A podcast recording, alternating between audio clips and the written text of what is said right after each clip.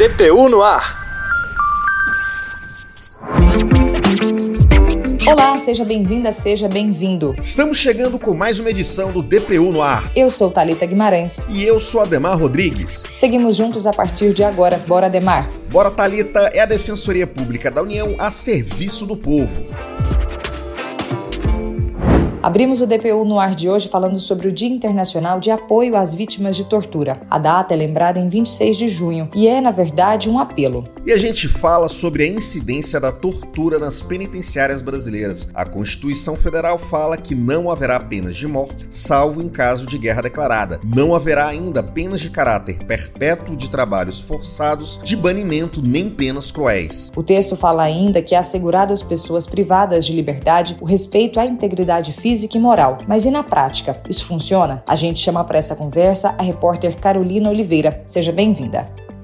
Obrigada, Talita. Um abraço a Demar e ouvintes. Bom, a realidade nos presídios brasileiros não segue bem esses dispositivos constitucionais que vocês falaram. As cadeias, em geral, funcionam em péssimo estado e, além da falta de assistência jurídica, há um sistema que colabora com a superlotação dos presídios. Carol, e como a DPU pode atuar nesses casos? Ademar, a DPU trabalha por meio do grupo de trabalho Pessoas em Situação de Prisão e Enfrentamento à Tortura. A gente vai ouvir agora o defensor público federal, Velmo Rodrigues. Ele atua no estado de Mato Grosso do Sul e acompanha presos que estão na Penitenciária Federal de Campo Grande. Ele explica que ainda existem vários tipos de tortura, o que acaba aumentando o sofrimento daqueles que já cumprem pena. Basicamente, existem dois tipos de tortura. Existe aquele que nós chamamos de tortura física, que é a tortura mais comum e que é facilmente identificável. O preso, por exemplo, pode passar por exame de corpo de delírio. Mas existe um outro tipo de tortura, muito mais sutil, muito mais abjeta, que é muito mais complicado identificar o tipo de tortura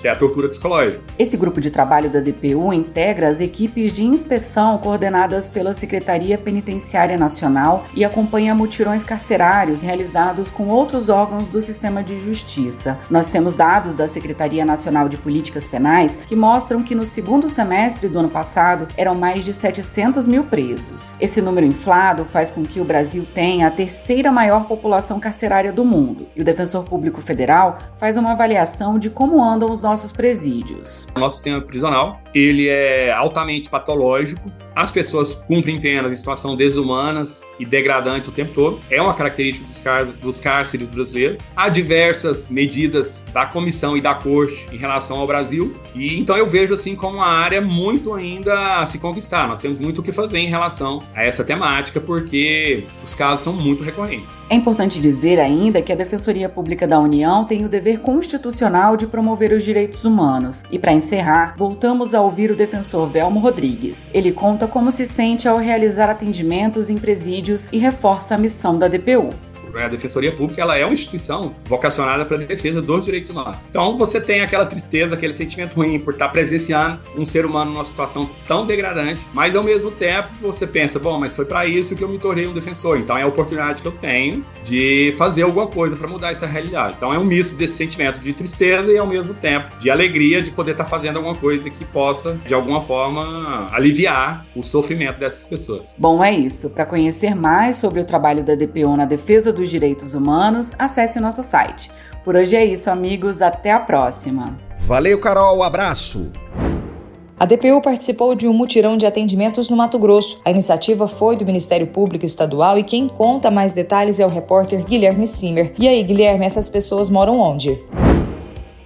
A população mora em Vila Bela da Santíssima Trindade, localizada em Santa Clara de Monte Cristo, no Mato Grosso. A ação faz parte do projeto Mutirão da Fronteira, do Ministério Público Estadual, e eles convidaram a DPU para compor a equipe dessa missão. A DPU ofereceu orientação jurídica, esclarecimento de dúvidas sobre o direito de família e benefícios previdenciários, além de pré-cadastro para regularização fundiária. Por parte da DPU, participaram dois defensores públicos federais, Rodrigo Felipe Felipe Rosseto e Talita da Rosa Moura Brasil. Eles afirmaram que a participação no mutirão foi muito proveitosa e que, além dos atendimentos ao público, a DPU manteve contato com outros órgãos relacionados à atuação migratória, como a Polícia Federal e o Consulado da Bolívia no Brasil. Um dos casos atendidos foi o de um senhor paraguaio que mora no Brasil desde 1982. Ele perdeu os documentos em uma enchente em 2017 e só ficou com o passaporte paraguaio e o certificado de reservista militar. No atendimento, foi possível fazer todos os encaminhamentos para que ele tirasse o CPF, a identidade e a naturalização brasileira. Se por um lado o mutirão foi proveitoso para a população vulnerável que carece de serviços públicos, por outro, foi importante para que a DPU e os outros órgãos tivessem contato com as reais dificuldades locais. Essas são as informações, pessoal. Um abraço. Certo, Guilherme, muito obrigada e até a próxima. Essa foi mais uma edição do DPU no Ar, uma produção da Assessoria de Comunicação Social da DPU. Obrigado pela sua companhia e até a próxima.